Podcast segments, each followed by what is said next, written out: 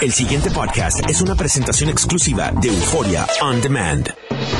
WKAQ 580, expertos en análisis y noticias, presenta a los licenciados Luis Pavón Roca, Carlos Díaz Olivo, en WKAQ Analiza.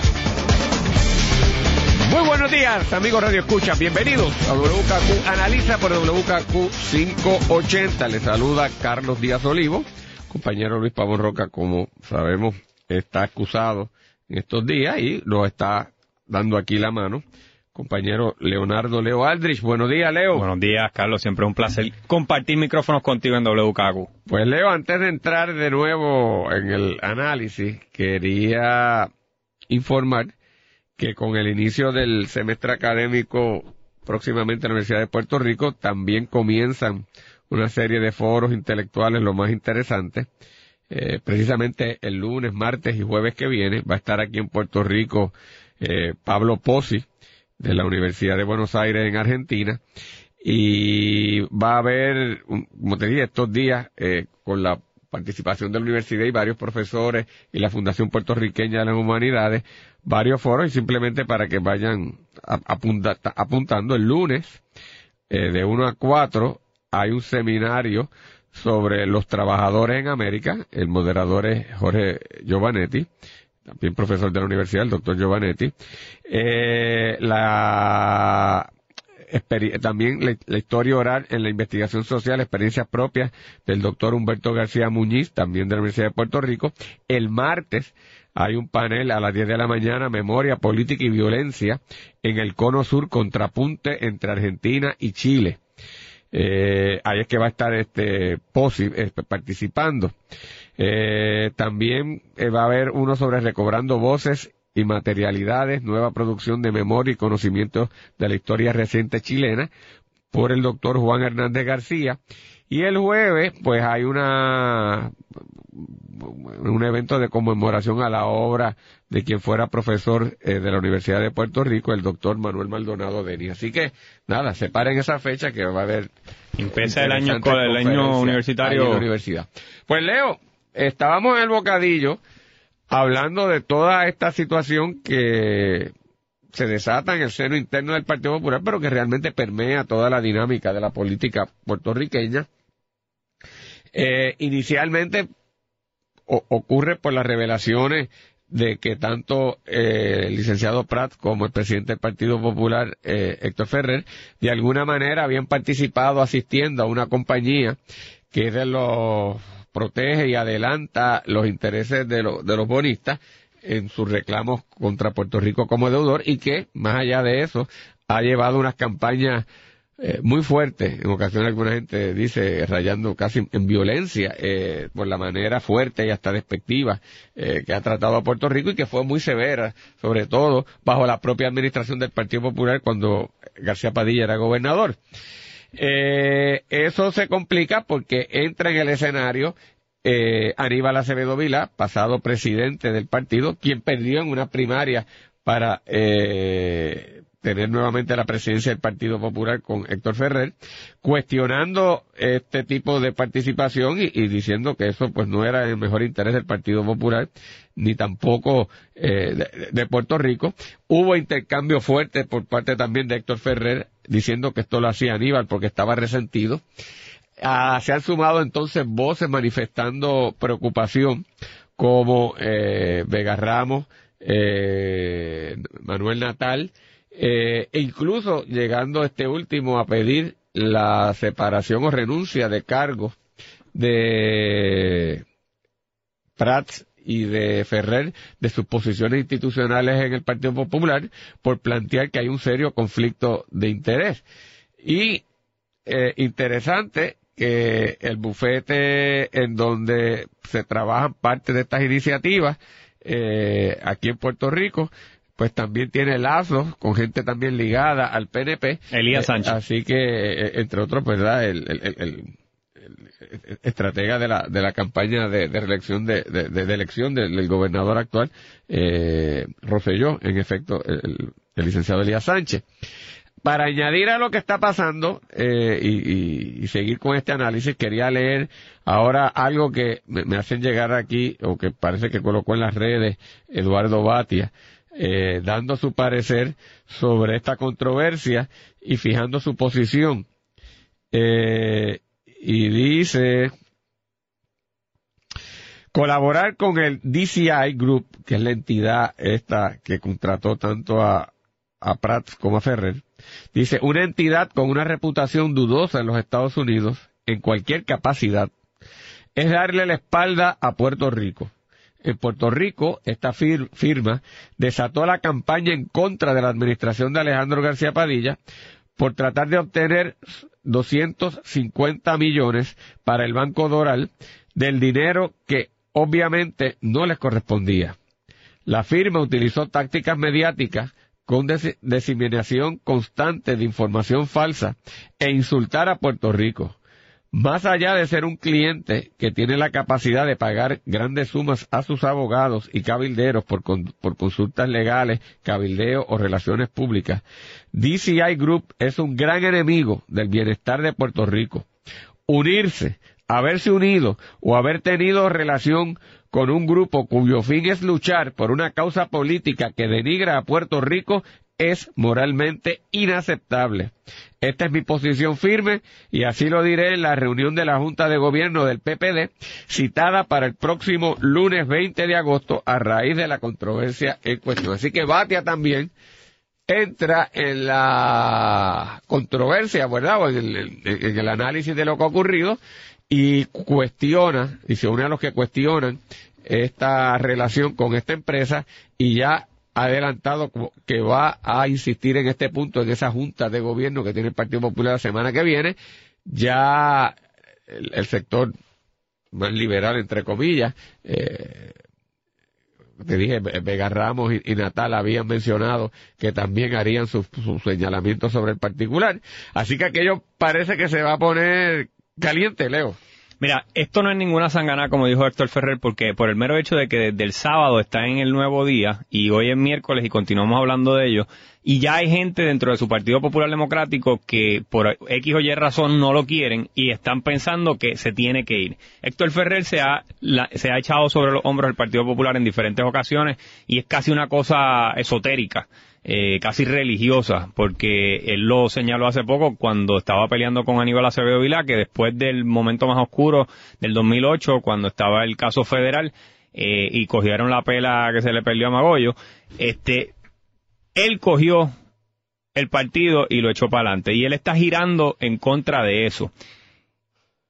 Y gira en contra de eso porque sabe que ahora mismo es bien difícil explicarle al pueblo de Puerto Rico y a las huestes populares que esto parece ser que esta gente no tiene ideología, ni Héctor Ferrer, ni Roberto Prats, ni Elías Sánchez.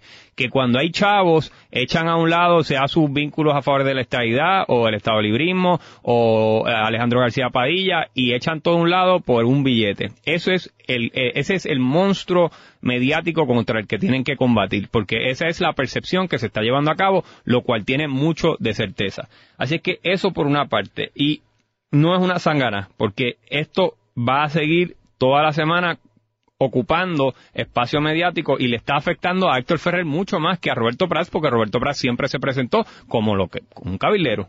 Y pues eso viene con los pros y los contras.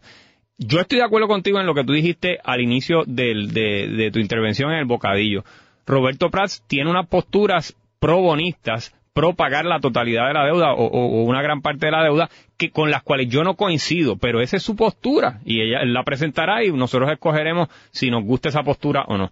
Pero en el caso de Héctor Ferrer me parece que es más terrible porque él se ha proyectado como un presidente del partido, es austero que se mete, que se metió, que cogió esa cruz y la cargó y ahora parece estar en, en, en entredicho si realmente tenía esa lealtad porque estaba trabajando para una firma que le hacía campaña activamente al gobierno de su partido el cuatrenio pasado. Así que eso por una parte. Por otra parte, el PNP coge un descanso con esto, Carlos, que lo necesitaba.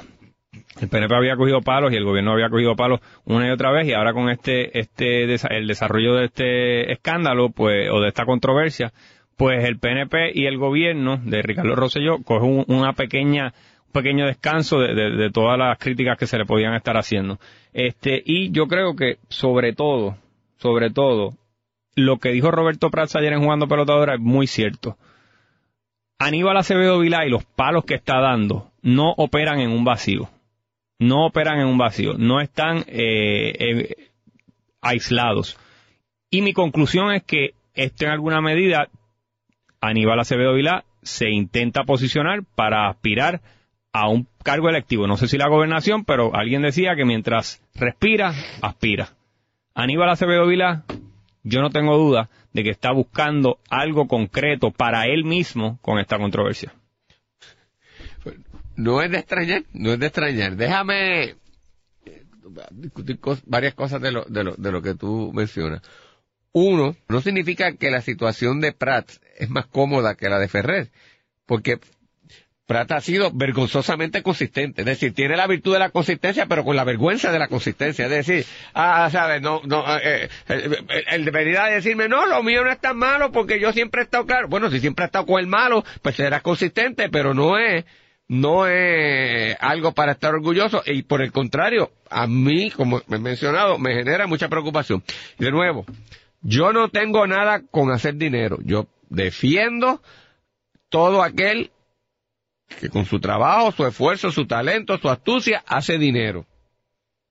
No tengo problema que gente llegue al gobierno, desarrolle relaciones y haga dinero. Yo no puedo aceptar que tú estás haciendo dinero y te enganchas en posiciones del gobierno para entonces tú a la misma vez llevarle por el dinero que te paguen una contracampaña al gobierno o al interés de un partido que se supone que tú sirvas. Claro. Eso es inaceptable. Pero es que eso es lógico. Por eso. Porque una cosa es que Prats, el interés que está llevando es consistente, o, o- o Héctor, de su cliente con lo del Partido Popular.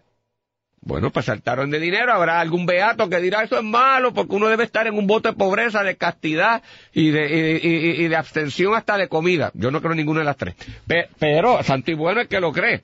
Pero el, el problema es que si tú me dices que voy a dirigir los intereses de Puerto Rico, o que voy a dirigir los intereses de- del Partido Popular, y quien me está pagando a mí es alguien que obra contra esos intereses, pues yo lo siento. El boxeador que está dándole palos a Alejandro García Padilla, al gobierno Por de tu partido. eso. Claro, no, no es ninguna sangana. es, que es muy serio, Es muy serio. serio. Y va a la raíz de la... Entonces, el que tú te pares a decir, ah, no, no, si yo no, yo siempre he dicho que, que yo estoy con los bonistas, o que yo diga, no, no, no, es que eh, esto es una tontería. Pues, ¿Sabes? ¿Hasta, hasta qué grado de, de, de- de desvergüenza podemos llegar? O sea, no, no, no se puede permitir y ese grado de descomposición sencillamente no es tolerable y yo espero que esa Junta de Gobierno eh, no, no sea un empastelamiento como suele ser la, lo- o el directorio del PNP o, el, o la Junta de Gobierno del Partido Popular, en donde allí vienen y cogen y pasan un frosting y entonces pues dejan debajo de la mezcocha que hicieron todas las diferencias profundas que hay.